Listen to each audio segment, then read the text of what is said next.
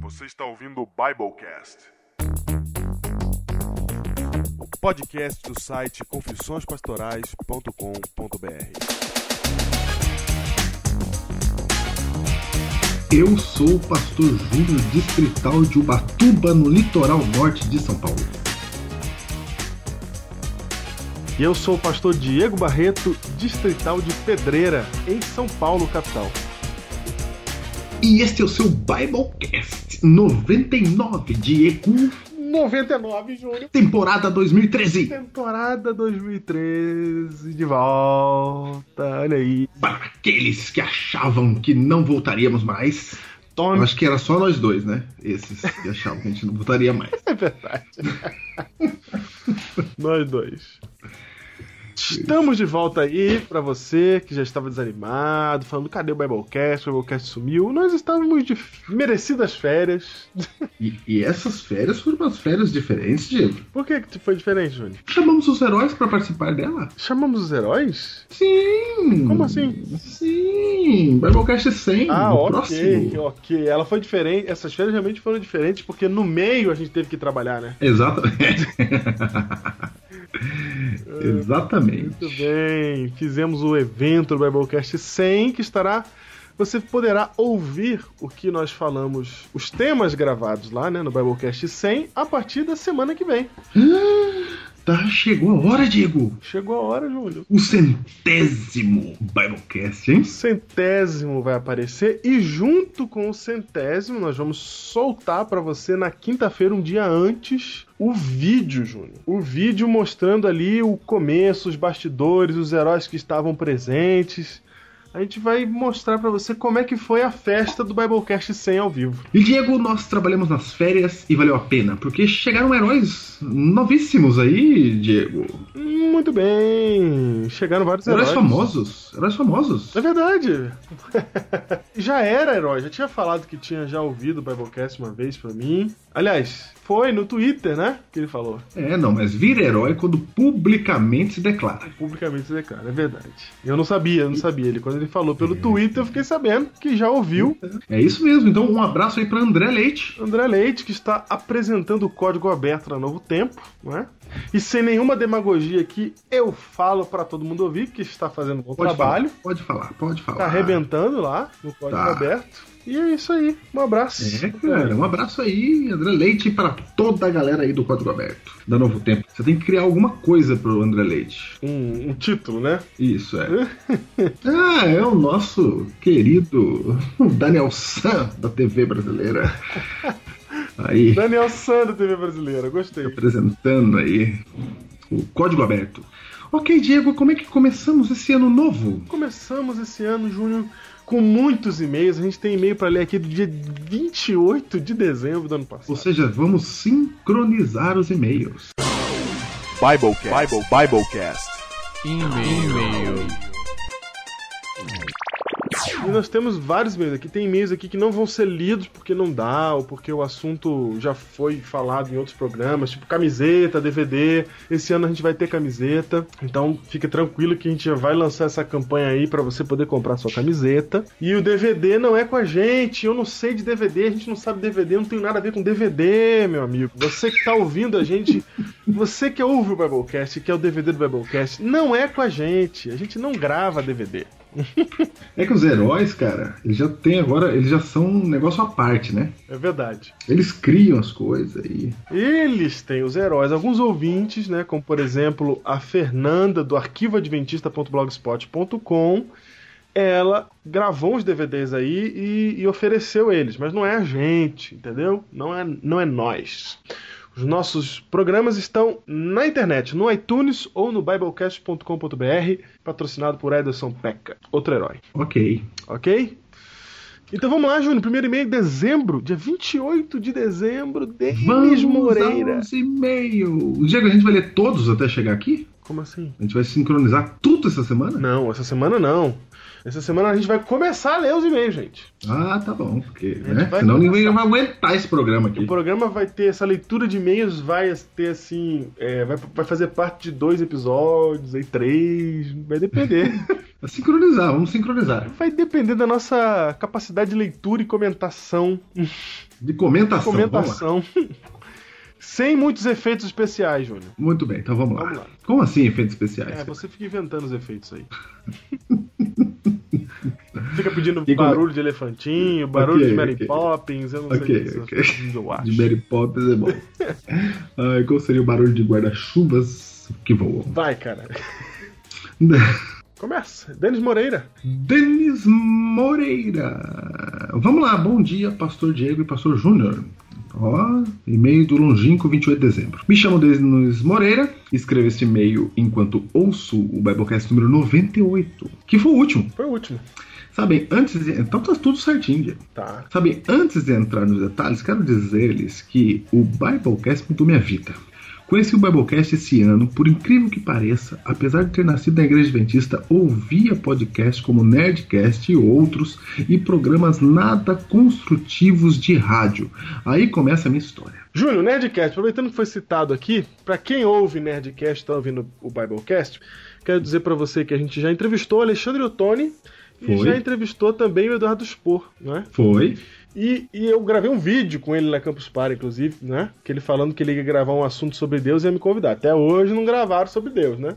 Mas, Júnior, eu quero, Ainda bem, quero né? deixar bem claro aqui que o Biblecast não é cópia do Nerdcast. Algumas pessoas chegam a pensar isso, sabia? Ah, mas dá pra ver que não é não, Diego. Então, eu só quero deixar claro, ok? Ah, depois disso, claro que a gente sofreu, né? Ok, só, Impacto, só né? pra todos deixar sofreram. claro, tá? Vamos lá. Hã? Sofreu um impacto? É, cara. Claro, o Nerdcast ele serviu pra dizer pra gente que dava certo aquela ideia que a gente tinha tido um dia de gravar nossas conversas. Foi só pra isso que serviu. Mas a gente não, ime- não imita o. Nada, a gente não quer imitar nada de lá. Na verdade, a gente tá tentando fazer um podcast totalmente diferente. Se alguma coisa parecer, foi sem querer, entendeu? Tanto que eu fui inspirado, né, quando você me contou a ideia, Uhum. É, pelas, pra eu. pelas mesas, pelas mesas redondas de debate de futebol em rádio. Lembra que eu falei pra você? Lembro, exato. Eu falei, ah, igual os caras comentando futebol. Exatamente. Então, mas mas fica aqui eh, a- o mérito do Nerdcast por ser de vanguarda mesmo. Foi o primeiro que fez bem feito e triunfou no Brasil, né? É isso, cara. Mas nós não copiamos o modelo, ok? Ah, Diego, acho que nem precisa, cara. Ah, eu, eu não gosto. Você não Quando gosta, alguém cara? fala que eu imito alguma coisa, eu fico irritado. Não, cara, mas tem uns caras que imitam, dá pra ver. Não, tem uns caras que faz igualzinho. É, cara, dá pra ver. Mas vamos lá, vamos em frente. Não, mas tanto não tem. Vai, vai, vai. Sempre fui membro da igreja envolvido com música, quartetos, corais. Após passar por alguns falsos reavivamentos pessoais, tive alguns problemas na igreja adventista enquanto era ancião. E alguns atritos com pastor. Olha, cara, e entrei no fundo do poço, cara. Bem-vindo ao clube. Meu casamento quase acabou, diz ele. Não sentia vontade de nada que dizia respeito à igreja. É, gente, É. Sobre música de tá tocando coração. Vai, cara. Estava Só- só- todo afundado e numa noite quando tudo parecia tomar um caminho sem volta, eu estava me tornando um homem a quem Deus não poderia salvar. Eu orei e disse: Se tu estás, meu Deus, eu quero pela primeira vez na minha vida fazer-te uma entrega completa. Porque, pasmem vocês, com 31 anos de idade, não havia me entregado a Deus completamente ainda. E aí começou uma mudança na minha vida durante a noite. E no outro dia, o inimigo tentou de todas as formas fazer com que eu desse um fim na minha vida. Ó, Tá vendo aí, E Diego? aí, cara, nervoso isso, hein? Nervoso. Trazendo à minha mente todos os meus erros e defeitos. Mas nesses momentos, Deus sempre me mandava sinais de que estava por perto. Duas semanas após esse dia, ou essa noite, fui convidado para pregar. Olha que maravilha. Nossa. O cara- é, Aí é sim. bem, é bem de Deus essas coisas. É, É, cara. sempre assim. Te desconcerta. Muda, um, põe o Hum. É. mundo de cabeça pra baixo, assim, de repente. Aí tu fala, Não me achava digno, mas acredito que cristianismo é mudança. Foi então que fui procurar assunto para um sermão e encontrei o Biblecast. Olha lá, Diego! Olha aí. Que legal! O primeiro que eu vi foi o 59. Nunca esquecerei, diz ele, sobre a oração. Porque queria pregar sobre a oração, mas acabei não pregando sobre esse assunto e sim sobre o homem que Deus não pode salvar. Olha aí. Mas, dedi- mas decidi que eu viria mais desse tal de Biblecast, afinal tinha gostado do modo como era feito. E virei um herói anônimo, mas um herói, e viciei no Biblecast. Eis um herói! Temer Moreira! tornando-me um sincronizador gaussiano. Salva de palmas.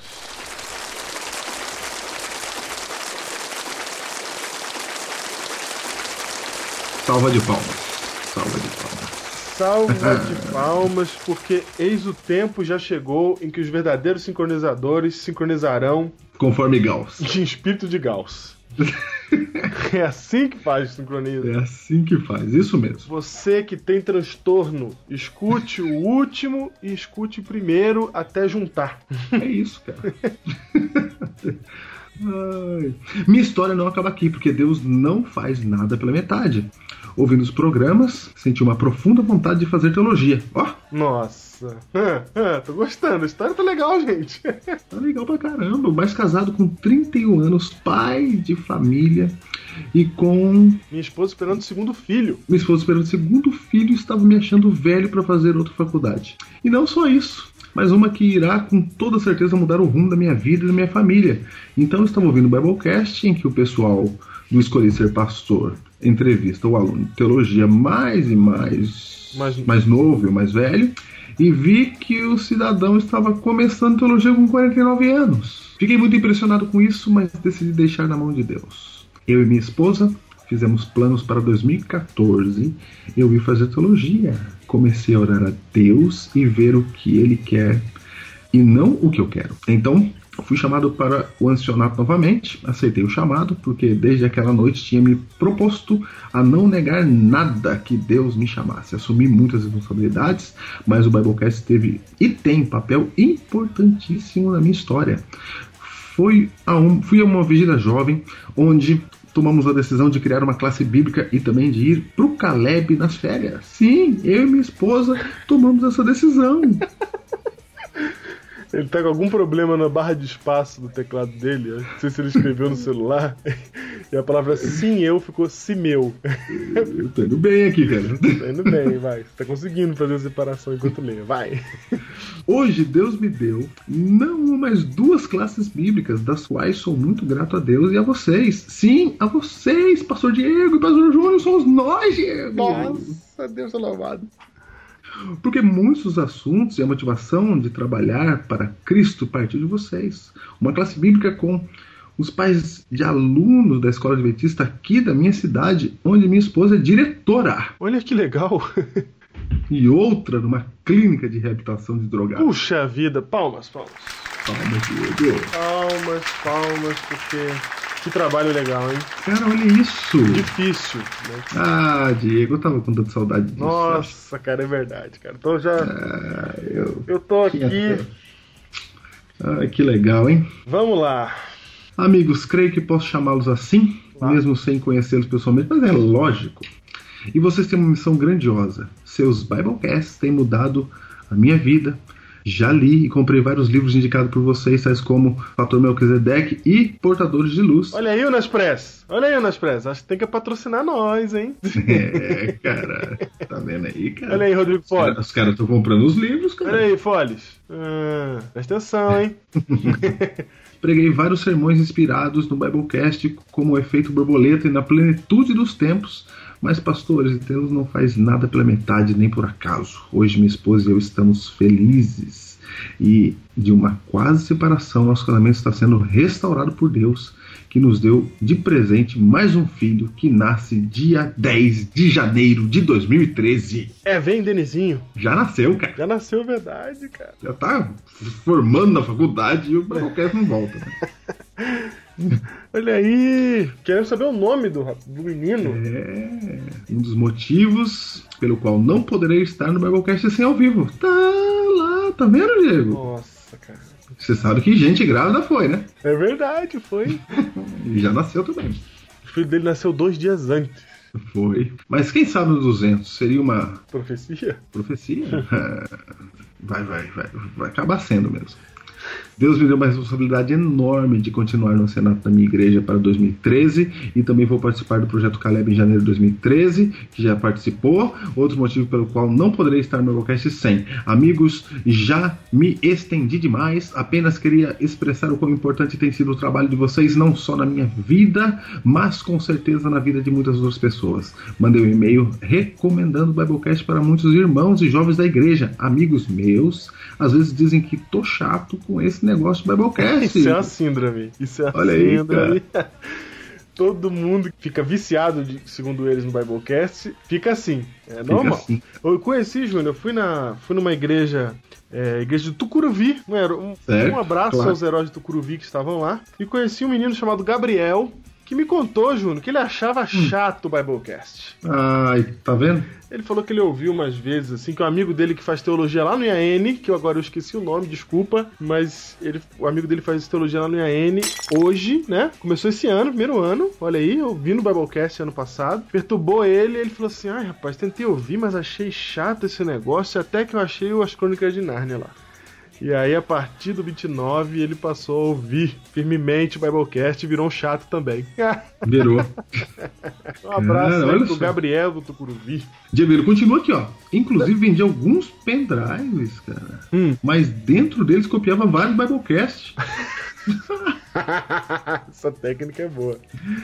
A missão inicial de vocês está sendo cumprida: aproximar os membros da teologia aprendida pelos pastores. Caraca, ele entendeu, Júnior, é isso? Cara, entendeu, cara. Nossa, louvado seja Deus. Cara, tem um monte de gente fazendo teologia, cara. Nossa, vai. Não poupem esforços, um dia Deus os recompensará. Continuem mudando vidas com esse trabalho fantástico que Deus plantou no coração de vocês. Um forte abraço, seu irmão em Cristo e herói do Biblecast, Denis Moreira. O primeiro caçador do Biblecast. Ah... porque ele é da igreja de caçador em Santa Catarina. Cara, olha aí, cara. O caçador do Biblecast, cara, é o seguinte, aqui termina o Biblecast. Acabou. Tá certo? Vou, acabou. Vou ler mais, vou ler mais e-mail? Não, acabou. Acabou. Chega. Tá lido. Não vai ter nem tema, nada. Tema? Já foi. é isso, nem gente. Esse. Biblecast 99, porta fecha. Até mais.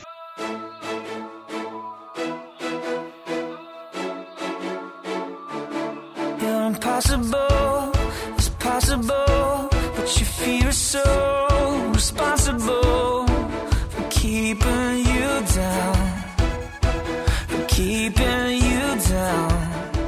Ai, tudo poder, Júnior. Tudo poder. Aí, Nossa, eu vou dormir. Renova. Começamos. Renova. Vamos firme, Júnior. Toda semana, hein? Vamos. Nossa, ombros soltos, cara. Começamos aqui sendo renovados. E olha que não colocamos esse primeiro porque era o primeiro, não, hein? Não. É porque, porque era grande, sei lá, porque tinha uma boa história. Não, a gente não lê. Não, a gente foi na sequência aqui. Só um detalhe para você que manda e-mail pra gente: a gente só lê quando vai gravar. Então, se... Ah, a gente não lê antes, é. Seu e-mail, quando você envia, ele fica na geladeira, literalmente, até a hora que a gente abrir pra poder pra gravar. gravar. o programa. Então a gente não tô... lê o seu e-mail antes. O máximo é ler o título, assim, ó. Ih, fulano de tal mandou e-mail aqui, ó, Júnior. Mas depois a gente lê, entendeu? Como a gente tá fazendo agora. Então, é a primeira vez que a gente lê essa história do Denis. E é todo poder, cara. Valeu, Denis, por ter escrito, por ter contado pra gente essa história. É Muito bom. Deus seja louvado. E que ele te abençoe aí na sua missão, nessa, nesse rumo que você tá indo. Cara, que legal, cara. Paulo Roberto. Vai. Paulo Roberto. Olá, pastores. Vai. Meu nome é Paulo Roberto. Tenho algo a dizer a vocês. Já faz um ano que estou um, um pouco desanimado em ir à igreja. Aí, cara, quanto mais a gente lê, mais a gente lê, cara. Vem, Paulo Roberto mas desde que comecei a ouvir o Biblecast, sinto que o Espírito tem, Santo tem tocado meu coração. E depois de muito tempo, comecei a sentir algo que fazia tempo que não sentia. E a vontade de ir para a igreja a ser a diferença. Ai, tá vendo, Diego? E, e tenho, como vocês mesmos dizem, sido um sincronizador. E tenho feito muita propaganda do trabalho de vocês e posso dizer de boca cheia que sou um herói do Biblecast. É Herói! Espero que vocês continuem esse trabalho maravilhoso e pode ter certeza que Deus está com vocês. Ah, uma observação, adorei o episódio 98. Faz anos que eu estaria que eu queria escutar essas palavras. E com certeza estarei lá no evento do episódio 100. Um grande abraço. Júnior, eu Paulo sei Roberto. quem é Paulo Roberto. Eu claro. sei. Cara, você não tá entendendo quem é Paulo Roberto. Eu vou te dizer, eu vou te dizer, é que esse e-mail que ele mandou pra gente foi em dezembro de 29, dia 29 de dezembro, Eu sei quem é, cara. que foi antes do evento. Hoje, no dia 12 de, de abril, cara, Paulo Roberto é o cara que está pregando agora no Hangout dos Heróis. É, cara. Você tá entendendo? Você- Você tá entendendo? Ele foi, cara. No dia 29 de dezembro, ele mandou um e-mail dizendo assim: Eu estava desanimado. Hoje, no dia 12 de abril, ele tá pregando no Hangout, que é o culto que os heróis fazem toda quinta-feira ao vivo na internet, Júnior. Você sabia disso? Você viu? co- Eu sabia? Sabia? Cara, tem o culto de domingo na igreja, tem o culto de quarta na igreja, tem o culto de sábado na igreja, mas na quinta tem o culto dos heróis na internet, cara, no Hangout, tem cultos heróis, cara. que é organizado pelo pastor Paulo Scarasati, que na verdade é o herói Paulo Scarasati, que agora eu tô chamando de pastor porque ele tá cuidando do culto, né? Sim. Um, um ancião, um ancião. Um ancião, Paulo Scarasati, o herói, ele cuida dos hangouts, cara. Ele organiza ali com o Elias Fernandes, a Michela já pregou, ele já pregou, e hoje o Paulo tá pregando. E eles fazem um culto online, cara. Olha que legal. Cara, ele tá pregando agora, né, cara? Tá pregando agora. A gente não tá com vocês aí porque a gente tá gravando aqui, tá? É, porque você só reclama e não faz babocast, então Isso. deixa a gente fazer. Exatamente. E ele tava lá, eu conheci ele lá, lá no dia do, do evento ao vivo. Olha que legal. Viu como é que é legal ficar sem fazer babocast? que fica parecendo, fica parecendo meio Cidade de Deus, né, cara? Os flashes voltando, sim, entendeu? Nossa. Tá. Grande referência que você tem de Flash da Cidade de Deus. ok, ok, Cara, foi, ok. foi indicada ao Oscar de melhor roteiro, cara. Ah, mas não- ah, Única indicação brasileira de melhor roteiro no universo. tudo bem, tudo bem. É que você gosta de citar o cinema nacional, né? Entendi. Mas vou citar quem? Agora é o seguinte. Importante notar. Quer que eu. Tá bom, Crash, Crash. Não, não. Igual Crash, cara, que volta e vem. Importante notar que o Paulo, ele começou a ouvir. Ele, ele é sincronizador, mas ele é sincronizador gaussiano também. Então ele ouviu o 98, por isso ele participou do 100. Tem É, muita você- gente que imagina. não participou do 100 porque tá ouvindo lá pra trás, cara. É, o cara tem gente lá no 12. Aí ele fica querendo vir um atrás do outro, e aí acaba dançando, ficou fora da- do evento, né? Podia ter participado. Não é o caso de Paulo Roberto. E eu não sei nem por que você tá falando isso, porque quem sincroniza desse jeito também não tá ouvindo hoje. Mas o dia que ele chegar aqui, eu quero que ele tenha um grandíssimo arrependimento. E, e se você tá chegando aqui, ô sincronizador, vai lá pro Biblecast 157 e ouve ele agora. Não, Então, Você faz essas brincadeiras. O cara vai chegar aí, vai estar no 188 e ele vai ouvir o 157 primeiro, não vai entender por quê. Vai ouvir o último que tá gravado. Na verdade, o mundo acabou porque teve uma bomba atômica que explodiu lá na Coreia e etc. Certo. Na verdade, você tá fazendo download desse no iTunes Celestial, né? Isso. Jesus mudou e tal, você tá ouvindo no iTunes do céu aí. Muito bem. Júnior Tá. Duarte. Tá, Olha de quem que é esse e-mail, cara. Júnior Duarte, cara. Ele, ele mandou esse e-mail antes do Webcast 100. E, Júnior, eu quero dizer pra você que lá no programa ao vivo, eu mandei o seu recado e eu disse que você tinha mandado esse e-mail pra gente, dizendo que você queria estar lá, né? E olha só o que ele fala, ó. Não pude ir, mas estou acompanhando esse momento célebre da história do nosso planeta. Olha que. Abraço aos meus amigos heróis. Ele devia estar ouvindo ao vivo quando ele escreveu isso. Foi exatamente no dia 12 de janeiro, no dia do evento, às 18 horas. E olha o que, que ele mandou aqui, cara. É. Contagem regressiva para o reinício das pichações, cara. Olha aí, ele tá dizendo que ele vai voltar pro Face, hein, galera, dos heróis. É, tá vendo? Vamos orar aí pro, pro Júnior Duarte voltar de vez pro Face, hein? Vem. Voltando pro grupo Heróis do Biblecast. Se você está ouvindo esse programa agora, está começando a ouvir, saiba que nós temos no Facebook um grupo chamado Heróis do Biblecast, onde se reúnem aqueles que ouvem o programa e querem conversar lá e discutir sobre as coisas que a gente conversa. Ok. Júnior, Thalita. Thalita mandou Feliz sábado, sou ouvinte do Biblecast. Não ouvi todos, mas uma boa parte. Simplesmente adoro o trabalho que fazem. Estava olhando as camisetas e, claro, gostaria de comprar uma. Você se interessou pelo Adventistas em resumo. Thalita, a gente vai voltar a vender as camisetas. Segura mais um pouquinho aí, tá bom? Seja bem-vinda aos heróis do Biblecast, Thalita. E de. Da onde, da onde, da onde, da onde, da onde? Não falou. Não falou. Ai, cara, eu fiquei. Nossa, onde- da onde, cara? Thalita Zamboto. Valeu, Thalita. Não falou. Não falou. Abraço. Então vamos lá. E-mail de Alexandre Santos, Diego. Júnior, eu li as primeiras duas linhas e já caí pra trás aqui. Vamos lá então, cara. Bom dia, pastores Diego Júnior. Bom dia. Sou Alexandre Nascimento e moro na Praia Grande, na Baixada Santista. Há 13 anos estou no caminho do Evangelho, batizado pela Igreja Congregação Cristã do Brasil. Olha aí. Porém, durante esse tempo, algumas dúvidas vinham me perturbando a ponto de eu esfriar no caminho do Senhor. Hum, Tá vendo que os e-mails hoje parecem que tem tema, né, cara? é verdade. Eles estão vindo no mesmo prumo. Ou seja, pouco me reunia com os irmãos da igreja e até quase não indo mais na casa de Deus. Também em virtude do meu trabalho, pois moro na Baixada, mas trabalho em São Paulo, gastando em média duas horas por dia no trajeto. Bom, no ano passado, 2012, um amigo e colega de trabalho adventista, entre muitas conversas que tínhamos, me apresentou o site de vocês. Entre muitas dúvidas, o tema inferno foi assunto que mais debatemos até que ele me apresentou o Biblecast 72. Rapidinho, tem herói em Santos e a gente não sabe, cara. Tá vendo, cara? Se identifica, herói de Santos. Quem é tu? Eu quero lembrar pra vocês que quando você É mesmo, entra no cara? site, à direita tem o mapa dos heróis. Se cadastra no mapa dos heróis pra gente saber aonde você é, cara. Fala, é, não precisa dar o seu endereço, dá o endereço da sua igreja, dá o teu bairro, dá a tua cidade, não importa.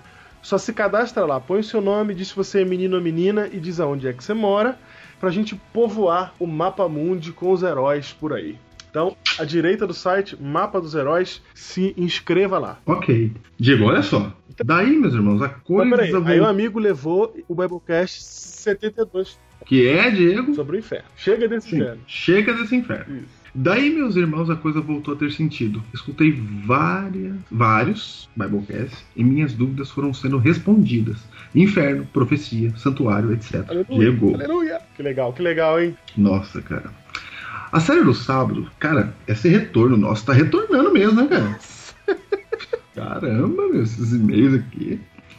A série do sábado foi uma luz na minha vida. E embora eu já conhecia o tema, porém não com tanta profundidade. Só agora tomei a decisão de obedecer esse santo mandamento, porém as dificuldades começaram a aparecer. Daí senti a necessidade de entrar em contato com vocês. Diego, será que ele tá vivo ainda? Nossa, que meu coração apertou agora. Caramba. Meu coração apertou, Alexandre, porque seu e-mail foi do dia 17 de janeiro, nós estamos aqui em abril. Tá vendo? Vai. Deus sabe o que faz, vai. Nossa, cara, os caras vão vir pra cima de nós, é muito grande, cara. Eles vão, vai. Nossa. Bom, na verdade existe um ponto que está difícil de resolver. Com a vida corrida que tenho, tenho que trabalhar longe da minha cidade e também com a obrigação por parte da empresa de ter domínio no inglês. Só me restou me matricular em um curso, porém no sábado. Estou praticamente na reta final do curso, restando dois anos para acabar. E como eu já havia na época da faculdade desistido duas vezes, eu me comprometi a concluir esse curso até o o fim justamente agora, juntamente agora, pelo requisito da empresa. Até já vi outro horário nas quartas-feiras, mas corro um sério risco de nunca chegar no horário devido à locomoção. E agora? Como conciliar isso, pastores? Será que Deus entenderia essa necessidade, essa situação?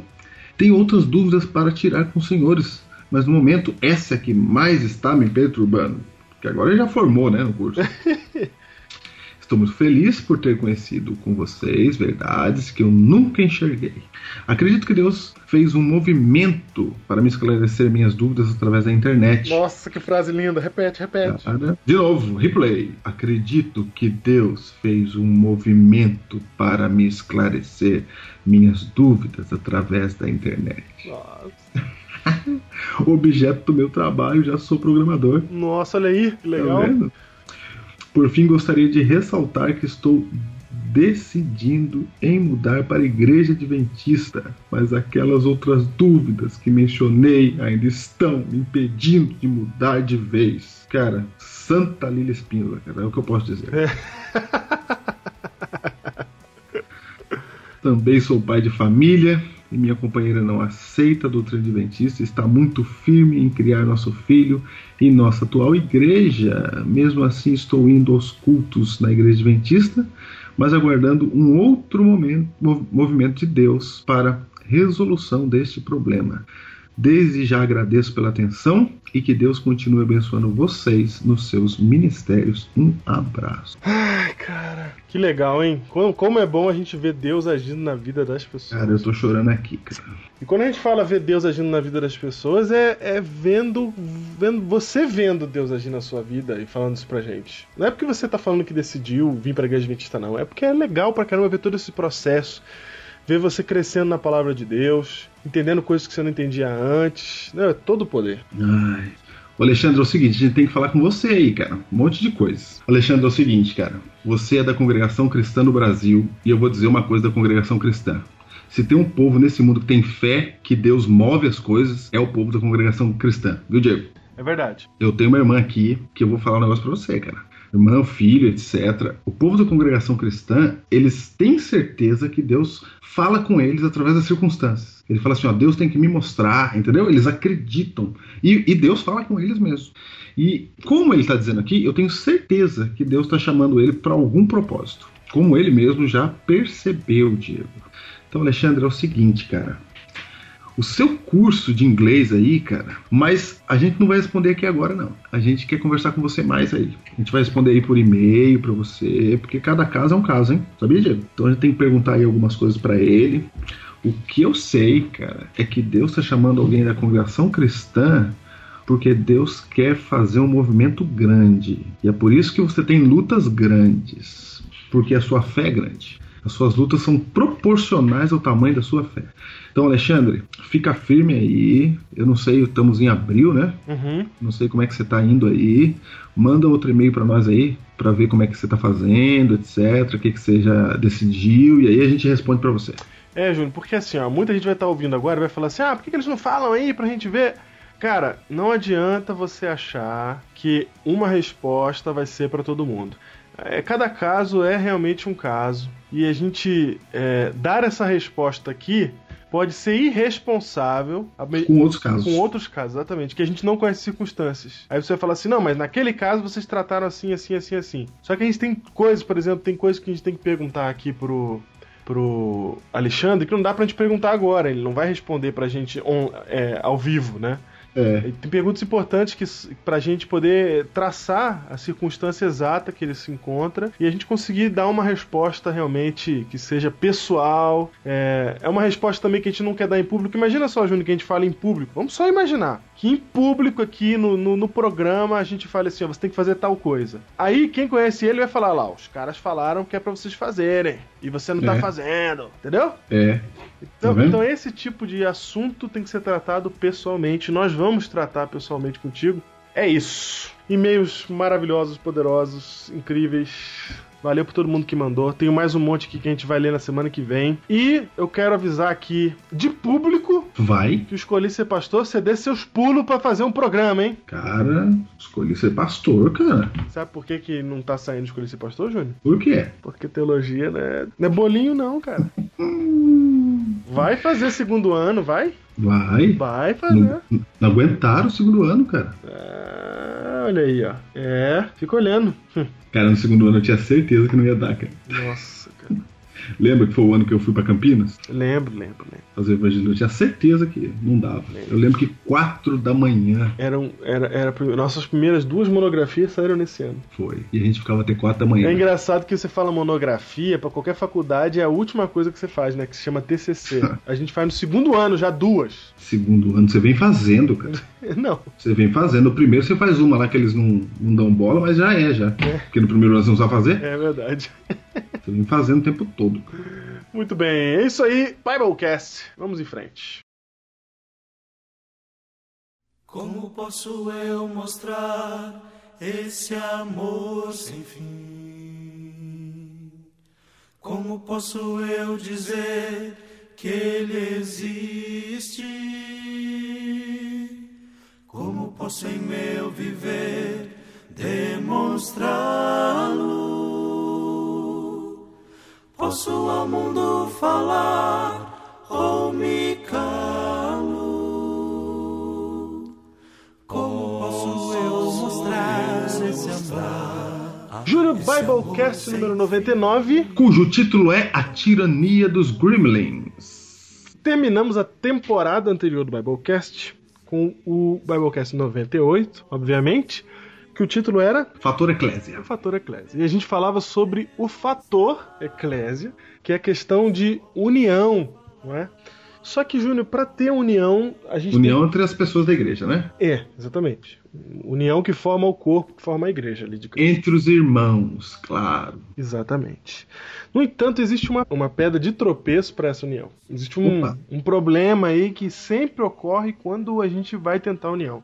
E quando a gente falou o Biblecast 98, nós deixamos claro que seria difícil ter essa união, mas que é isso que a gente tem que buscar. Sim. Porque isso é que é a igreja, porque é isso que vai fazer Deus estar presente nela.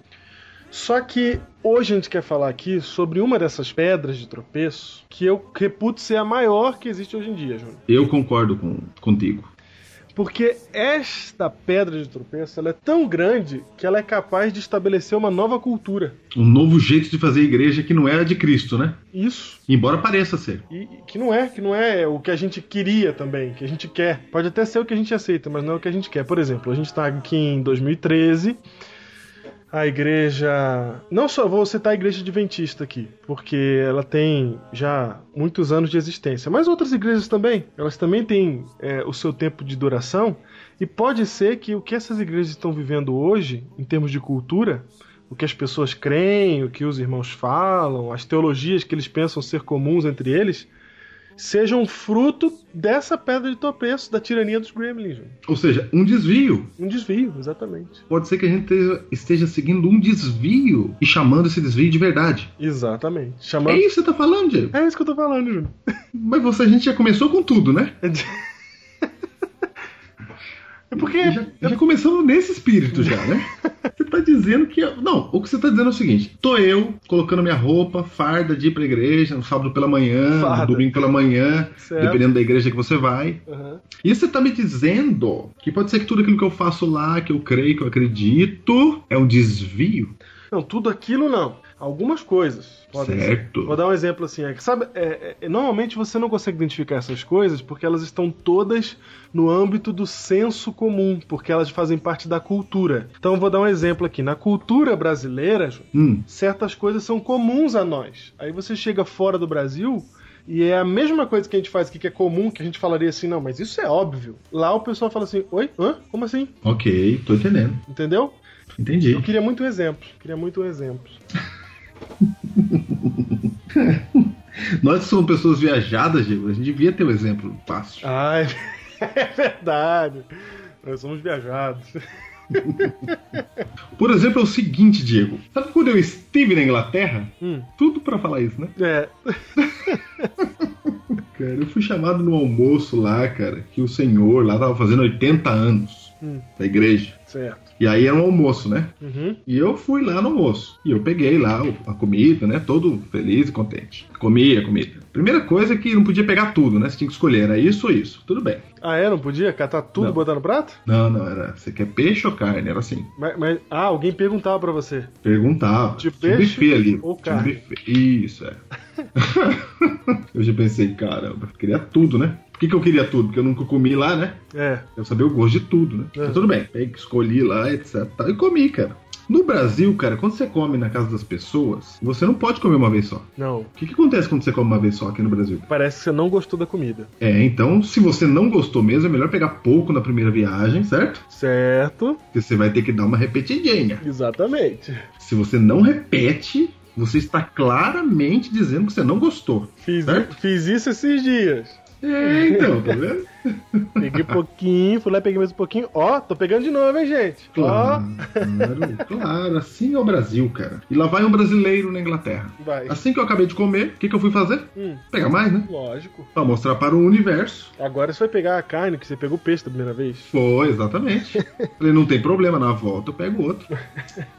Diego, quando eu me dirigia para pegar mais, as pessoas começaram a sorrir Hum. e falaram assim: Nossa, o pastor gostou mesmo, hein?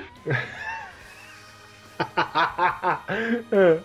E eu notei que era só eu que estava indo pegar mais. Aham. Cara, era só eu. Era só você? Aí eu tive que conversar com meu intérprete, né? Aham. Hum. Pastor Sidney. Aham. Falei, qual é que é? Ele falou: Meu, é o seguinte, cara. Aqui comer não acabou, cara. Pegar mais é porque você é exagerado. Nossa, cara. Eu falei, ah, tá. Pode, por favor, explicar pra toda essa multidão que no Brasil é diferente? então é isso, né? Entendi, é isso aí.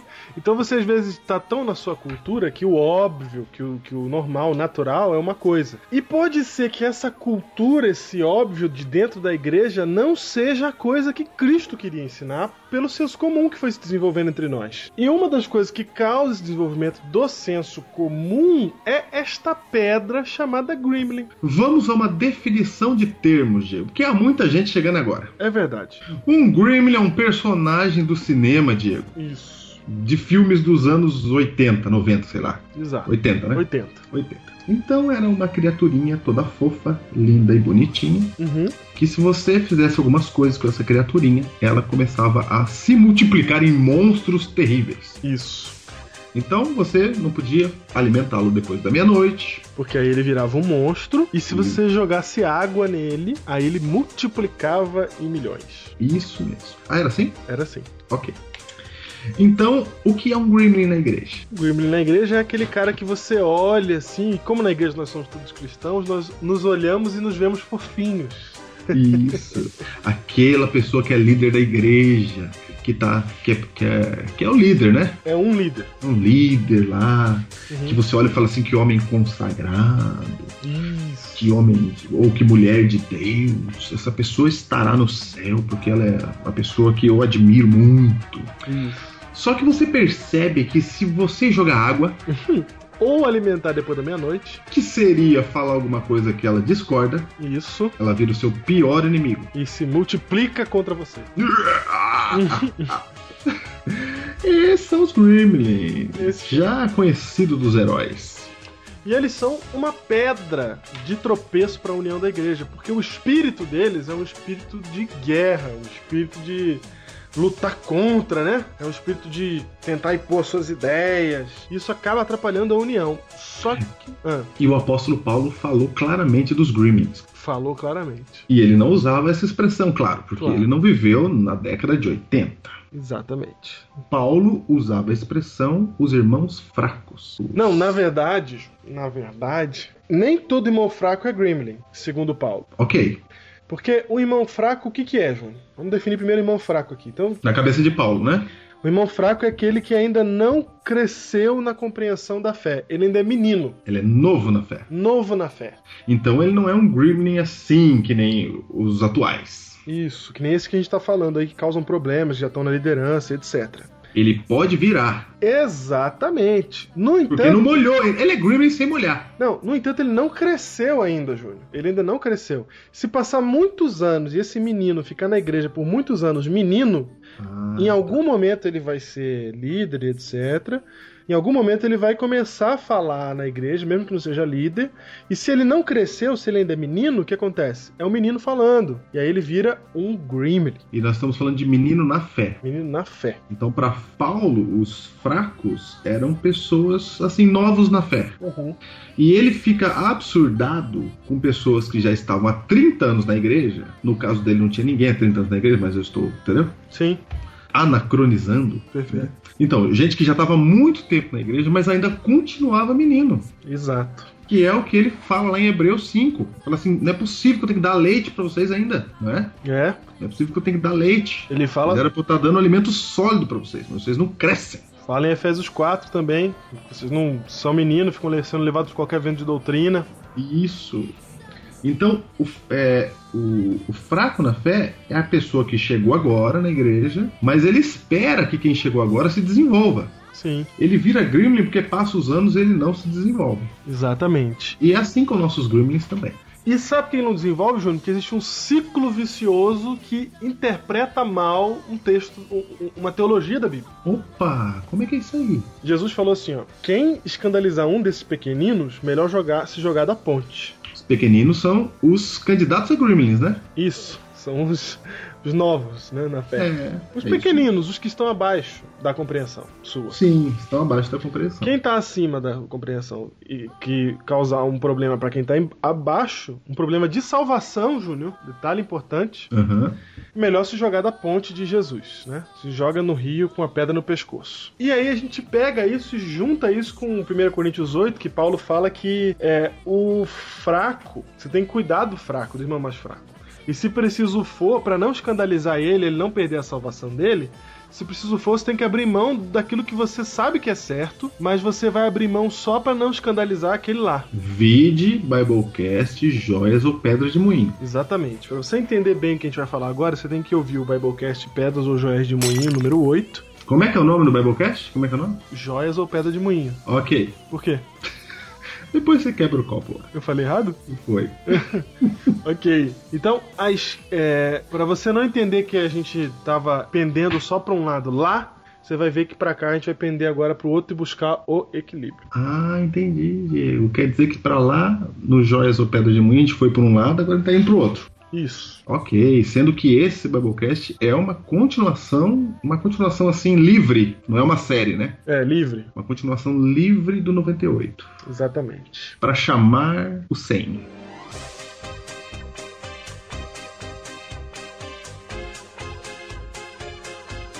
E aí, Júlio, da onde vem esse ciclo vicioso? O ciclo vicioso é o seguinte, então a gente pega esse texto de Jesus e de Paulo e fala assim: "Ah, então eu não posso escandalizar o meu irmão mais fraco".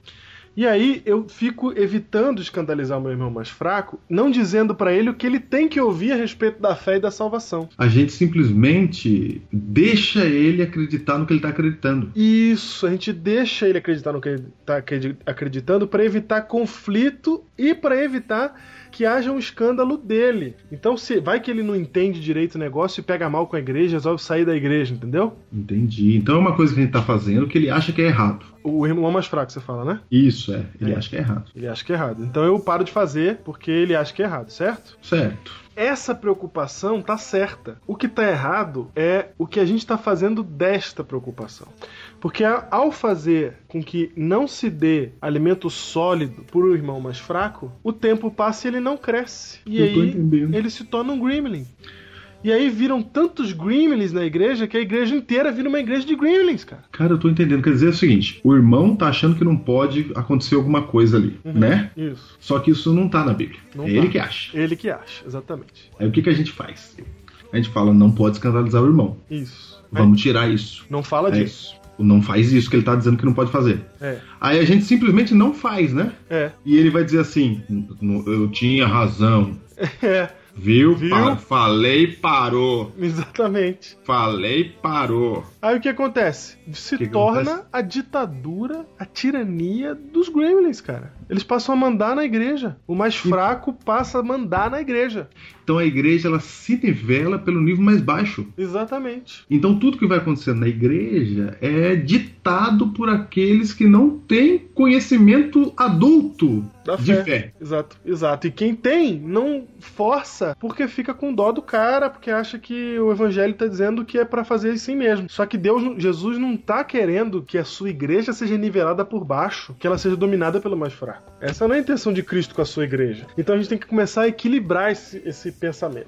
E eu vou. Já vou, e eu vou dizer mais uma coisa aqui. Posso falar? Pode. Que agora você já entrou nesse negócio aí, eu vou falar, cara. Por exemplo, ó, um dos sintomas de grimilismo é que o Grimlin não aceita nada que é diferente daquilo que ele já acredita. Certo. Porque a gente largou ele lá 40 anos acreditando na mesma coisa e ninguém avisou pra ele que não era assim. Agora pra tirar da cabeça dele. Exatamente. Então, geralmente esse Grimlin, ele gosta de sermões duros, entendeu? Uhum. Que fala contra, de- contra que fica falando Duro, né? duro, duro. duro. Da década de 40. Você não pode andar com essa roupa, você não pode comer essa comida, você não pode fazer isso, entendeu? Uhum. Por que, que ele gosta desse sermão? Porque ele faz essas coisas. Isso. Diego, se a gente pregar só aquilo que as pessoas já fazem, o que, que a gente tá fazendo? A gente tá alimentando o orgulho delas. Uhum. Porque elas estão dizendo assim, eu tô certo, É verdade. eu já sei, Mas- eu sempre fiz isso. Isso. Viu você que não faz? Isso. Viu? Por exemplo, se eu chegar numa igreja adventista e ficar falando só De guardar o sábado? de é guardar o sábado, que não é pra comer carne de porco, o que, que vai acontecer com os adventistas? Vão falar, opa, Eu falei, é assim mesmo, eu sabia. E além dele ficar orgulhoso de já fazer isso, ele começa a se achar melhor do que quem não faz. Ele começa a contar os anos que ele faz isso, né? 20 anos. É, e aí ele olha pra quem é de outra igreja e começa a falar assim: ó, você não vai pro céu porque você não faz isso. Uhum, Aí ele vira um gremlin. isso. Só que ninguém fala pra ele crescer na fé, cara. Olha que coisa. Aquele Biblecast que a gente fez Pra Que 2011, que a gente fala sobre mudança, da necessidade constante de mudar, é exatamente isso, é pra crescer. Só que tem gente que não muda e não cresce. E aí ele fica menino sempre, até virar Gremlin, até virar aquele bichinho fofinho que vira um monstrinho. E aí o problema, Júnior, do- dessa situação é que eles começam a ditar as regras. E tem Vou dar um várias exemplo. igrejas no Brasil onde quem manda, quem dita as regras é o irmão mais fraco. E aí, Júnior, deixa eu dizer uma coisa. É complicado fazer esse equilíbrio porque todo equilíbrio é complicado para o ser humano. Todo ponto de equilíbrio é um ponto complexo. Vou te explicar por quê, olha só. Imagina que você tá dentro de um, a- de um ônibus cheio de gente e você tá cuidando do ônibus, você é o líder do ônibus. Imagina, Júnior, que você tá cuidando de uma excursão dentro do ônibus cheio de gente, 40 pessoas. Aí você Ok. coloca um DVD. Aí o DVD tá tocando, só que o DVD tá muito alto. Aí você pergunta assim, gente, tá alto? E todo mundo fala assim, tá alto, tá alto, tá alto. Aí você abaixa o volume. Só que aí você abaixa demais. Aí você pergunta assim, gente, e agora, tá baixo? Tá baixo, tá baixo. Todo mundo, se todo mundo falar que tá baixo, é porque tá baixo mesmo. Aham. Quando você botar no ponto certo, uma parte do ônibus vai dizer assim, tá baixo, a outra vai dizer, tá alto. Esse é o ponto de equilíbrio. Porque quem tá alto tá sentando mais perto. Não, porque tem gente na esquerda e tem gente na direita. Porque é difícil, é complexo. O ponto de equilíbrio, ele sempre é complexo. O exagero é fácil de ver. Todo mundo concorda quando tá alto, todo mundo concorda quando tá baixo. Quando tá certinho, aí uns concordam, outros não. Ah, entendi, claro, entendi. Entendeu? Diego, até achei um exemplo aqui que dá pra falar. Ah. Como é que a gente acha o equilíbrio, Diego, na igreja quando a igreja tem ar-condicionado? cara? Não, mas é a mesma coisa. Eu só fiz com som. É, então. Mas você pode fazer com ar-condicionado também. É a mesma coisa. O ponto Né? certo do ar-condicionado é quando tem gente que gosta e tem gente que não gosta. É o ponto certo. O que eu quero dizer com isso, Júnior, é que pra você administrar a ideia de que você não pode escandalizar alguém e ao mesmo tempo você não pode deixar de fazer essa pessoa crescer é complicado. Não vai ser simples. Esse Biblecast eu tô querendo dizer pra você que não vai ser um Biblecast simples, de preto no branco, porque a vida não é preto no branco, meu amigo. Não é ouvi, entendi. É, então você tem que entender que, sim, você tem uma preocupação de não escandalizar, mas você já vai entender aqui que essa preocupação tem limite, que ela você precisa cuidar pra fazer maturar o membro que é menino, o membro que é novo, o membro que é jovem e não permitir que eles se tornem maioria, que eles se tornem a cultura, que eles passem a mandar na igreja.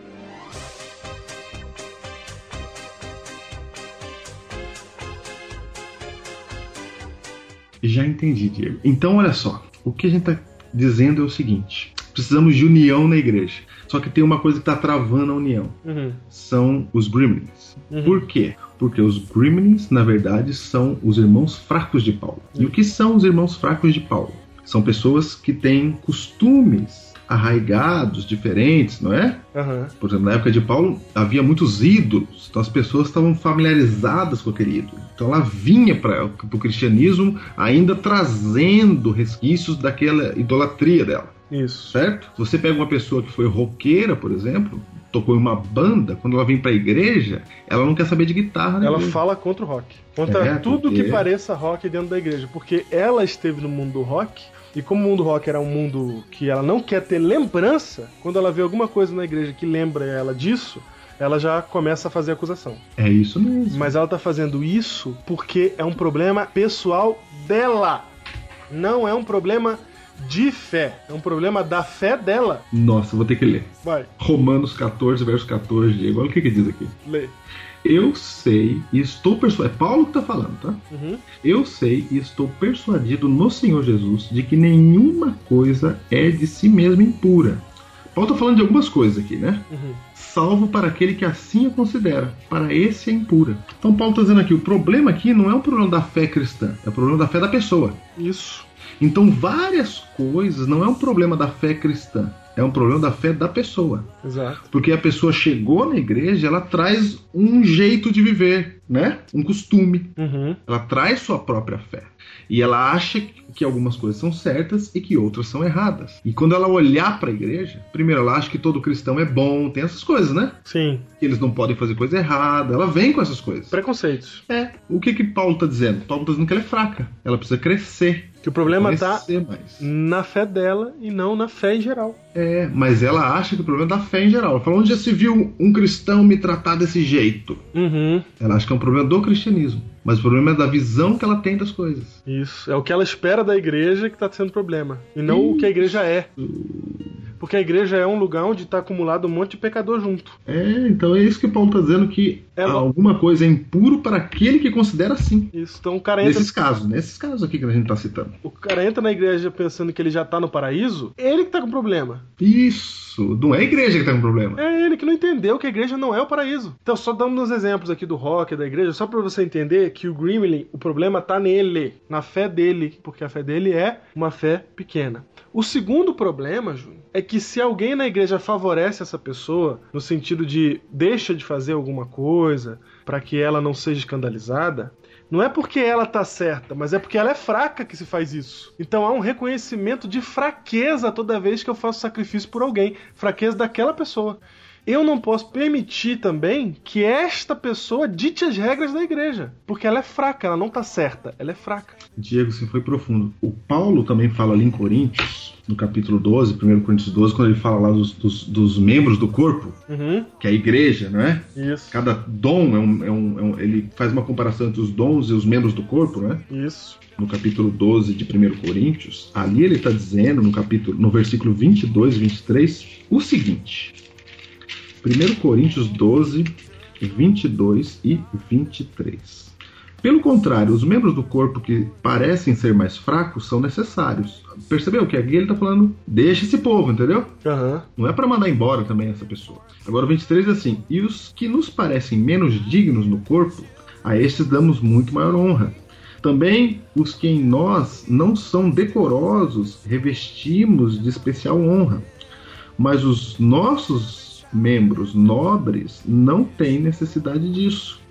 Contudo, Deus condenou o corpo, concedendo muito mais honra àquilo que menos tinha, para que não haja divisão no corpo. Pelo contrário, cooperem os membros com igual cuidado em favor uns dos outros.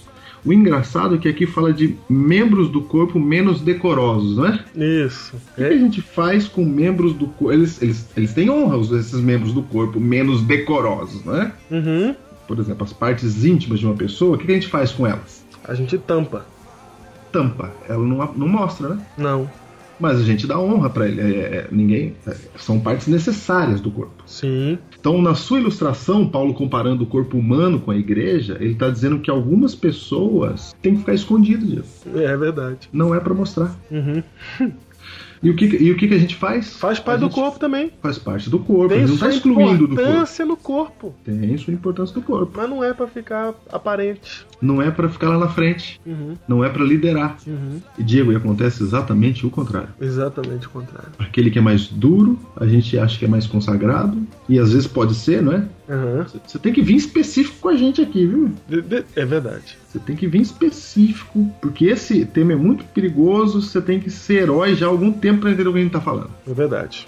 Entendeu? Mas é pra entender que a gente tá falando alguma coisa diferente, tá? Se você achar que a gente tá falando do que é senso comum na igreja, você não tá entendendo o que a gente tá falando. Isso, a gente tá falando daquilo que é errado, daquilo que dá pra perceber que tá dando problema aí.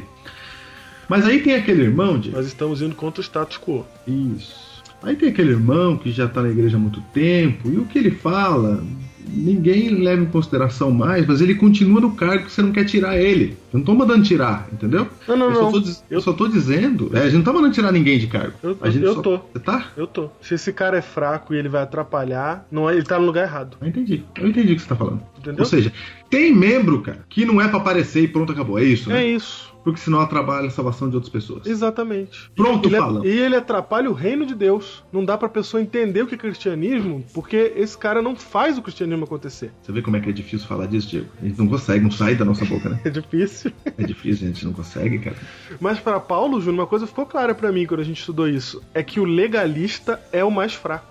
O legalista é o mais fraco. para Paulo, o legalista é o mais fraco, porque ele entende que rigor é igual a força espiritual. Ele, Cara, olha aí. ele faz a, a ligação assim, ó, rigor nas normas é força espiritual. E é isso, Júnior? Não, não, não. De jeito nenhum. É isso que é força espiritual, cara? Sabe o que acontece? Como o cara pensa que rigor é que é força espiritual, ele menospreza a graça, cara. Porque ela não é suficiente mais. A graça não resolve, você tem que ser rigoroso. Eu entendi. Isso, isso mata todo o espírito da graça. O legalista ele não tem espírito da graça por isso, porque ele crê, ele não crê na salvação pela graça, ele crê na salvação pelo rigor.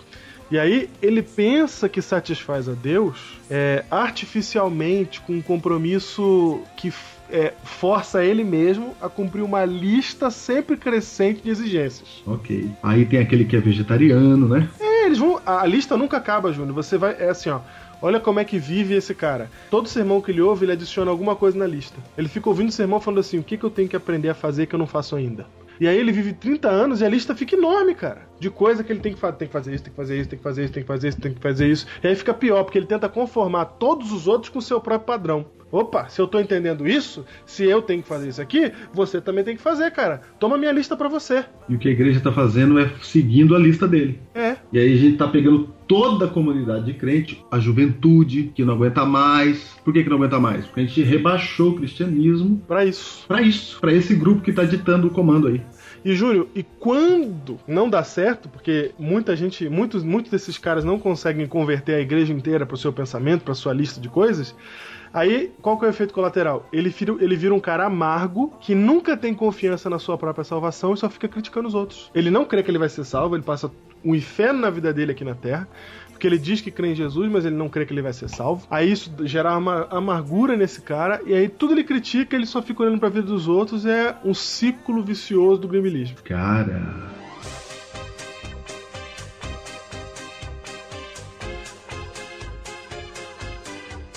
Olha Paulo falando aqui, Diego. Romanos 14, verso 15. Se por causa da comida, aqui ele tá citando um exemplo, né? Uhum, De gente que fala, não, eu não como isso, eu sou melhor. uhum, Tem também, né? tem.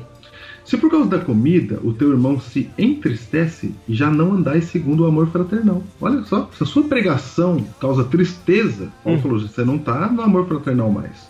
Por causa da tua comida, não faças perecer aquele a favor de quem Cristo morreu. por causa da tua ideia, Uhum, esse aqui é o ponto-chave, hein, Diego? é. Até onde a gente vai para não escandalizar? Uhum, Ó, por causa da tua comida, ou por causa da tua ideia, seja lá qual for, não faças perecer aquele a favor de quem Cristo morreu. Verso 17. Porque o reino de Deus não é comida nem bebida, mas justiça, paz e alegria no Espírito Santo. Oh, Diego. A igreja devia ser um lugar de alegria, cara. Justiça, paz e alegria no Espírito Santo. Júnior, quando ele fala assim, ó, não é comida nem bebida, ele não tá falando diretamente. Será que mais ninguém tá entendendo isso? Que ele não está falando diretamente de usos e costumes, pelo contrário. Ele tá, Não, ele tá falando de ma- mais coisas. Ele tá falando assim, ó, a igreja não é usos e costumes. cara. A igreja é justiça, paz e alegria no Espírito Santo. Meu Deus. A gente reduz a igreja a usos e costumes. cara. A gente reduz a isso, cara. A gente não. Os gremlins que estão ditando as regras. E a gente vai no embalo, E cara. a gente vai no embalo. Olha só, cara. E tem Diz um... assim, verso 18 aqui, ó. Aquele que deste modo serve a Cristo, aquele que deste modo serve. Que modo? Com alegria, paz, no Espírito Santo, né? Aham. Aquele que deste modo serve a Cristo é agradável a Deus e aprovado pelos homens. Uhum. As pessoas gostam de ficar perto do verdadeiro cristão. Não é isso que eu tenho visto ultimamente na TV, Diego, quando se fala de cristão. E não é isso que eu tenho visto em vários lugares, cara. As pessoas não gostam dos cristãos, cara. Não gosto. Não gostam. E, e Paulo tá dizendo que se não gosta, você devia rever aí a sua atitude, cara. Tá vendo aí? Olha só, verso 20 fala assim, ó, não destruas a obra de Deus por causa da tua comida. Não destruas a obra de Deus, cara. Eu tô com... Caramba, hein? Romanos 14, verso 20. Não destruas a obra de Deus por causa das tuas ideias. Ô Diego, você tem algum exemplo aí que me mostra que Cristo às vezes escandalizou alguém? É... Tenho vários. Vários. Nossa, comecei a lembrar. Por Porque exemplo, quando a gente fala assim que não é pra escandalizar, até onde vai? Não é isso que a gente tá tratando isso? É, até é, é assim, ó. Porque Jesus escandalizou. Isso é fato. Tem vários textos. Vou dar, por exemplo, João 6. Ah, João Seixas que ele falou que era pra comer a carne e beber do sangue dele. Aí todo mundo falou "Oh, que absurdo que ele tá falando. Aí ele falou: se vocês acham que é um absurdo, por favor, fica à vontade aí. E o povo foi embora, cara. Aí o povo foi embora, ele vira pros discípulos, vocês vão embora também. Ah, quer dizer que Cristo falou assim, ah, desculpa. Aí eles vamos falaram melhorar. que duro é esse discurso. É. É mesmo. Eles- Jesus não falou assim, não, peraí, gente, vocês estão entendendo errado. Peraí que eu vou explicar a carne e o sangue o que, que é. Vamos ver. Deixa eu Eu não explicar. quis dizer isso. Né? Escandalizei vocês. Vocês vão sair da igreja agora. Isso. Ah, meu Deus, que... não sai da igreja não. Foi assim que Cristo fez, cara? Não foi, cara. Quer ver outra Hum. cena mais nervosa? Ah. João 9 lá, quando ele cospe no chão lá e faz o barrinho na mão. Tá Nossa, aquilo escandalizou o mundo inteiro. Cuspir no chão era pecado pro fariseu. sábado. Não podia, Pro ju- pro judeu, não podia cuspir no chão no sábado que era regar a terra. E nem fazer lodinho, porque é trabalho. Nossa. Aí ele cospe no chão, faz lodinho, cura o cara. Ele faz de pro... Ele podia ter falado assim: abre teu olho. Ele podia. Ele É. fez em outras ocasiões. Fez em outras, veja. Por exemplo, o cego Bartimeu, ele cura de outro jeito. Isso. Mas não, ele vai e faz lodinho, cospe no chão, porque ele tá literalmente quebrando o paradigma da época, escandalizando os fariseus. Se você ler o capítulo 10, você vai ver que o tempo todo os fariseus ficam se perguntando só isso. Ele cuspiu no chão mesmo? Mas ele cuspiu no chão? Mas vem cá, fala pra mim de novo. Ele cuspiu no chão? O que, que ele estava fazendo? Ele não queria que os irmãos fracos continuassem fracos. Ah, Lucas 14, cara, ele chega pra comer na casa do- do- dos mais importantes fariseus lá da época. E aí, em vez dele pegar, aproveitar que ele foi convidado, tá ali na casa do convidado, né? Comer ali e tratar de assuntos que eles sejam ligados, alguma coisa que ele queira falar, não. Ele pega um hidrópico e fala: vem cá, você é hidrópico, que não devia estar aqui, eu penetra, vem cá, entra aqui no meio. E aí, gente, pode ou não pode curar no sábado? Diz pra mim. Cara, ele cria polêmica, velho Cara, cria. ele cria polêmica, ele chama a polêmica. Porque ele quer ensinar pra esses caras que não entendem o que que é religião, o que que é religião de verdade. Então tem um limite de não escandalizar, cara. Porque Cristo escandalizou. O tempo todo. O próprio apóstolo Paulo fala assim: Eu prego Cristo crucificado. Isso é escândalo para os gentios. É verdade, Para o judeu e para o gentio. é verdade, porque como é que você vai explicar pra um judeu, ou pra- pra um gentio, em primeiro lugar, que o cara que morreu na cruz, que era a pior morte da época, que era pros, pros miseráveis, que era pros bandidos da pior estirpe. O pior das mortes que tinha, cara, era morrer na cruz, cara. Como é que você explica que Deus estava ali? Era Deus. Sabe aquele cara ali que morreu naquela cruz daquele jeito? Era Deus. Cara, escândalo. Aí você fala isso pro judeu, cara. Que sabe de qual aquele texto que dizia que maldito aquele que é Pendurado no madeiro. pendurado no madeiro, cara. Diego, quer dizer que tem uma hora que a gente vai escandalizar. Não tem jeito. Não tem jeito. Mas aí tem que ver o princípio, né? Não é o escândalo pelo escândalo. Não é o Ah, eu escândalo tô certo e pronto, acabou. pra ser rebelde. Porque a minha, a minha ideia tá certa, então eu vou até o fim com a minha ideia. É, vocês que não entendem, vocês que se explodam. Aí a gente vai criar os Gremlins dos Gremlins, né? Aí pronto, é. Aí vira outro grupo de Gremlin. É. O que a gente tem que buscar é a paz e a alegria, cara. Anda para abraçar o Deus de amor com ódio.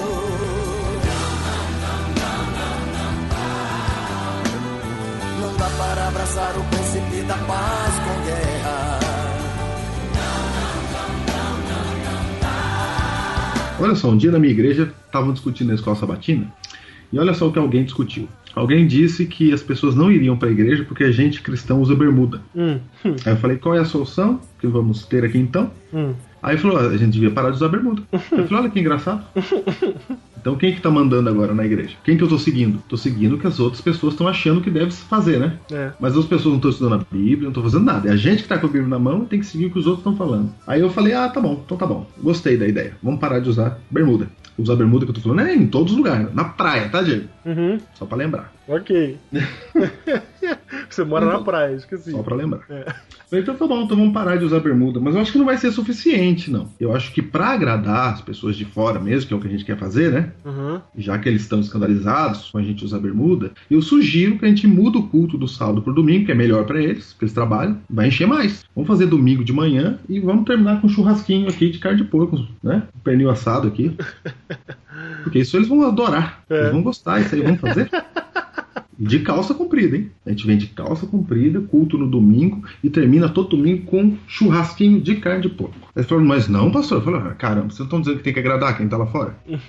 Então, até onde a gente vai para não escandalizar, entendeu? Sim. E aqui em Romanos 14 eu descubro, Diego, até onde a gente pode ir. Quando a salvação de alguém está em jogo, esse é o limite. Esse é o limite. Quando o reino de Deus está em jogo, esse é o limite. É, foi o que Paulo falou aqui, ó. Não destruas a obra de Deus por causa da comida. Eu não posso permitir que a obra de Deus, que o reino, E seja comida ali é uma ideia que ele cita, né? Exatamente, seja mal representado pelas ideias do irmão mais fraco. Só um detalhe importante: nossa fonte. Nossa fonte é o, o artigo que saiu na revista Ministry nos Estados Unidos em novembro do ano passado, um artigo de Lauren Seibold intitulado A Tirania do Irmão Mais Fraco. E uma coisa, uma frase importante, Júnior, que eu quero destacar que eu vi aqui nesse artigo, é que ele diz assim, ó, o irmão mais fraco não é um cara que tem opinião forte, a gente confunde as coisas. Júnior, essa frase, o fraco não é quem tem opinião forte, é muito importante, porque a gente acha que um- a- é, o fraco é uma coisa, o fraco é o irmãozinho. Quando o Paulo fala do fraco, é o novo na fé, cara. Aquele, É aquele que você não tem que escandalizar, que tomar cuidado, é o novo na fé. Não é aquele cara que fica discutindo, que fica brigando com os outros, que levanta a mão na assembleia, na comissão, aquele cara que traz texto bíblico pra provar suas ideias, que vai procurar em Ellen White, que fica discutindo. Esse cara não é irmão fraco, no sentido de o, o novinho que a gente tem que cuidar. Esse cara não é. Nossa, eu tô entendendo o que você tá falando. Tá entendendo? Tô, claro. E O fraco não tem opinião forte. Se o cara tem opinião forte, ele é gremlin. Meu ah, Deus. mas ele não tá entendendo ainda, coitado. Ele tá há 30 anos na igreja e ele ainda não entendeu, ainda não chegou nessa etapa de fé ainda pra compreender. Se esse cara, ele tá assim, discutindo e etc, querendo impor a vontade dele, tem- a opinião dele é muito forte, esse cara é um gremlin. Ele não é um irmão fraquinho. Não confunde as coisas.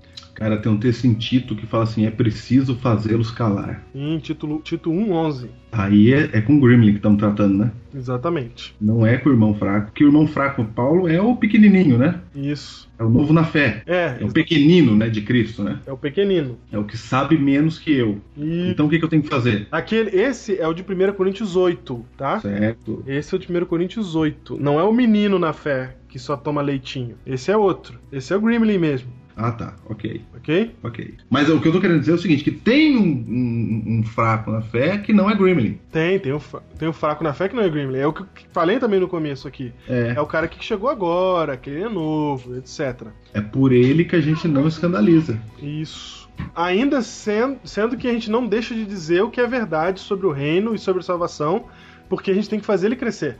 Então a Tem gente que crescer. com, com tato e com amor, com Espírito Santo, com alegria e paz, a gente vai levar a verdade pra esse cara. O que a gente tá falando é a igreja que não cresce nunca, porque parou no nível desse cara lá do começo, entendeu?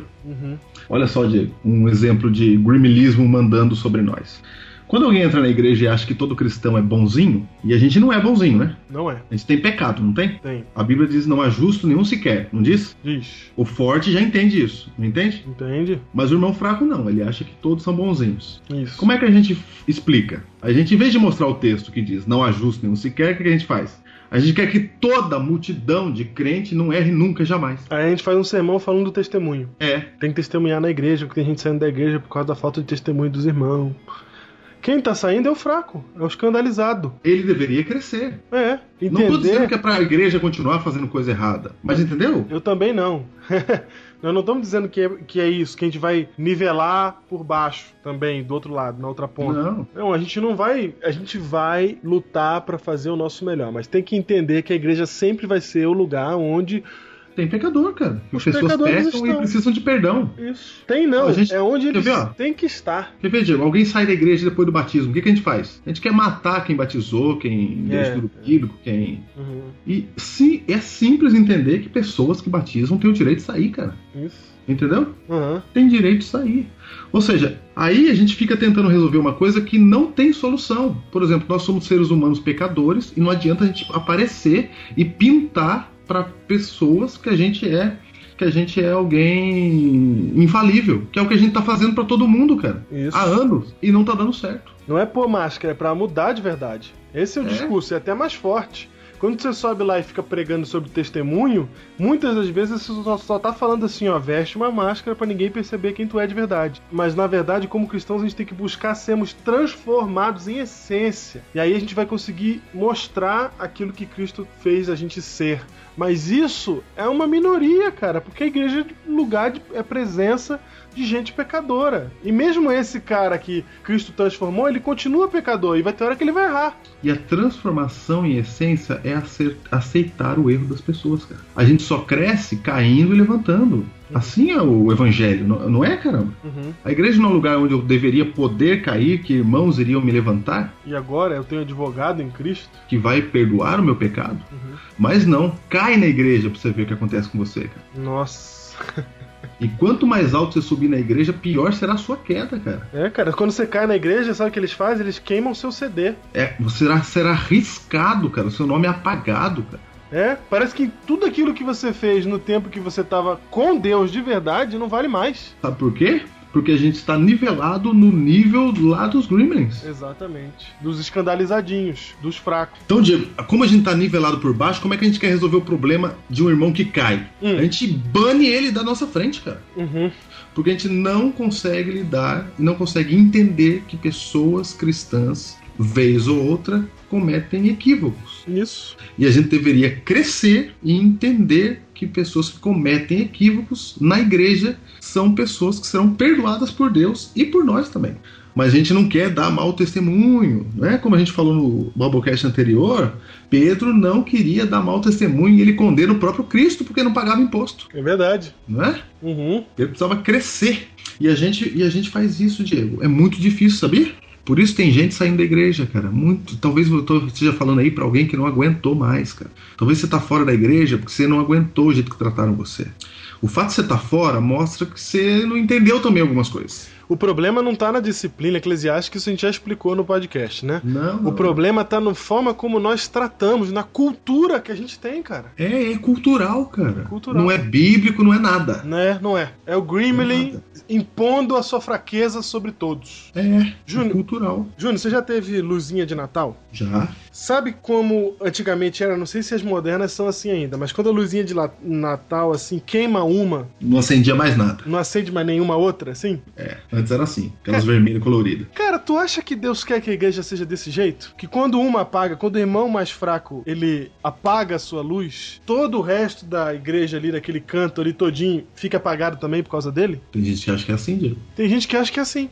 É Então assim aí tem que cortar, ou você corta ele e faz uma emenda no fio e arranca aquela lâmpada, Aham, né? Ou você faz isso, ou ninguém pode apagar nunca. exatamente. Então, gente, é o seguinte: nós não devemos escandalizar ninguém, principalmente aqueles que são novos na fé, aqueles que estão chegando, assim, que ainda não compreenderam algumas coisas, mas têm o espírito humilde ainda de aprendizado. Esses você tem que tomar todo o cuidado para você não escandalizá-los. No entanto, até o ponto de não vender a fé, não vender o reino, não vender a verdade da salvação. A salvação tem que estar em primeiro lugar, a salvação das pessoas. das pessoas. Porque se você vender a salvação, se você vender o reino, essa cultura vai se propagar e as pessoas vão se perder dentro da igreja, que é o que tem acontecido. Porque a cultura errada tá dentro dela. Porque nós não deixamos de ser seguidores de Cristo e passamos a ser seguidores da cultura, daquilo que foi estabelecido. E geralmente é estabelecido pelo irmão Grimlin. Aí nivelamos por baixo.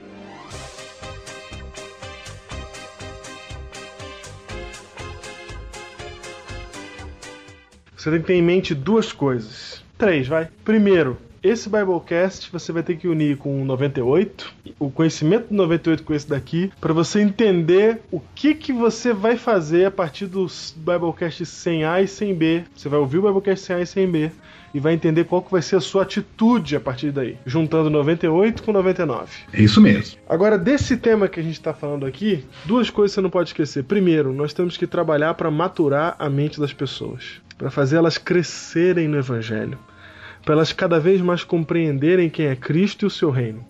A gente não tem que se conformar com as pessoas que não entenderam e deixar elas nessa situação. O Evangelho é um caminho, Jesus Cristo é um caminho, e a gente tem que andar nesse caminho e ajudar as outras pessoas a andar nele também. Então, quando você vê um irmão mais fraco, pense: preciso ajudá-lo em amor, na paz, a levá-lo adiante. É, a terceira coisa, né? a terceira coisa é que esse irmão mais fraco, ele não pode afetar negativamente a obra de Deus e ou a salvação de outros crentes. O irmão mais fraco que atrapalha a salvação de outros crentes ou afeta negativamente a obra de Deus, ele precisa ser, em amor, antagonizado. Antagonizado foi bom. Gostou do eufemismo? Gostei.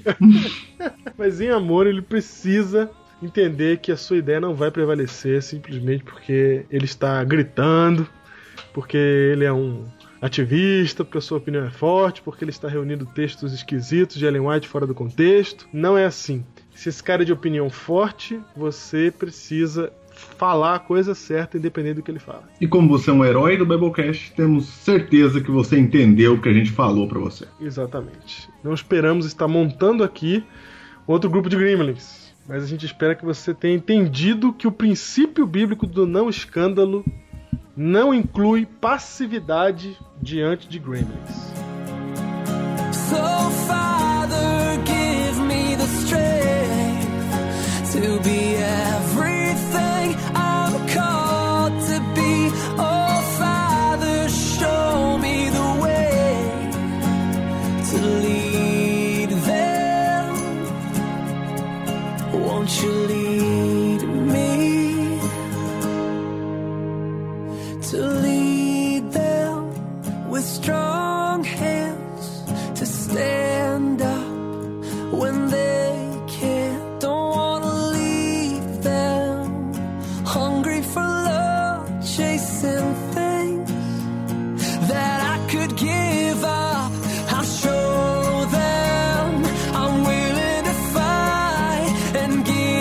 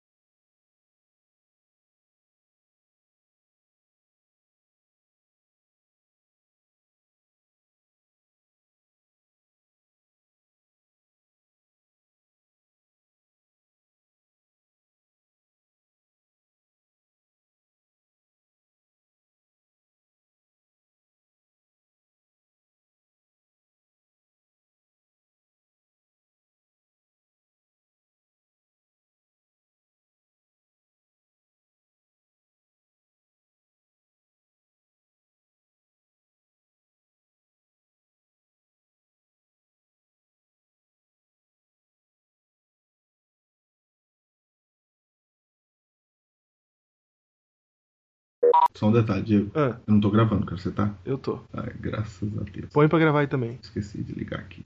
Vai. Fala do Chico, Só um minuto. Oi? fala Chico. O que, que eu tô falando? Eu tô fazendo o Biblecast. Posso fazer? Eu já vou lá, tá bom? Rapidinho. Só um pouquinho. Você fecha ali? Só que você tem que ir pra lá. Tô terminando de gravar. Hum, é bom. Hum. E aí, ó? Você tem que ir lá com a mamãe, ó. Quero ir.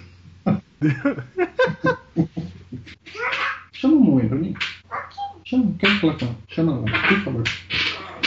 Rápido, rapidinho. Fala, mamãe, vai te chamar. Vou chamar. Chama, chama. Pai, Ah. acho que você não deve falar com ninguém, não. Não? É muito ciúme, cara. Tá bom, mas chama a mamãe lá pra mim. Chama que eu já vou terminar aqui. Chama a mamãe. Fala, mamãe, vai te chamar. Todo quem quer brincar comigo. Hoje no culto ele leu a Bíblia dizendo que eu não devia sair de casa. Ele falou, deixa eu ler aqui pra você, papai. Não saia, não deixe de brincar com o João. Tá na Bíblia? olha, olha que gremlinzinho. Uhum. Sim. O princípio bíblico do não escândalo não inclui passividade diante de gremlins. É fogo nos gremlins, gente. Fogo, né?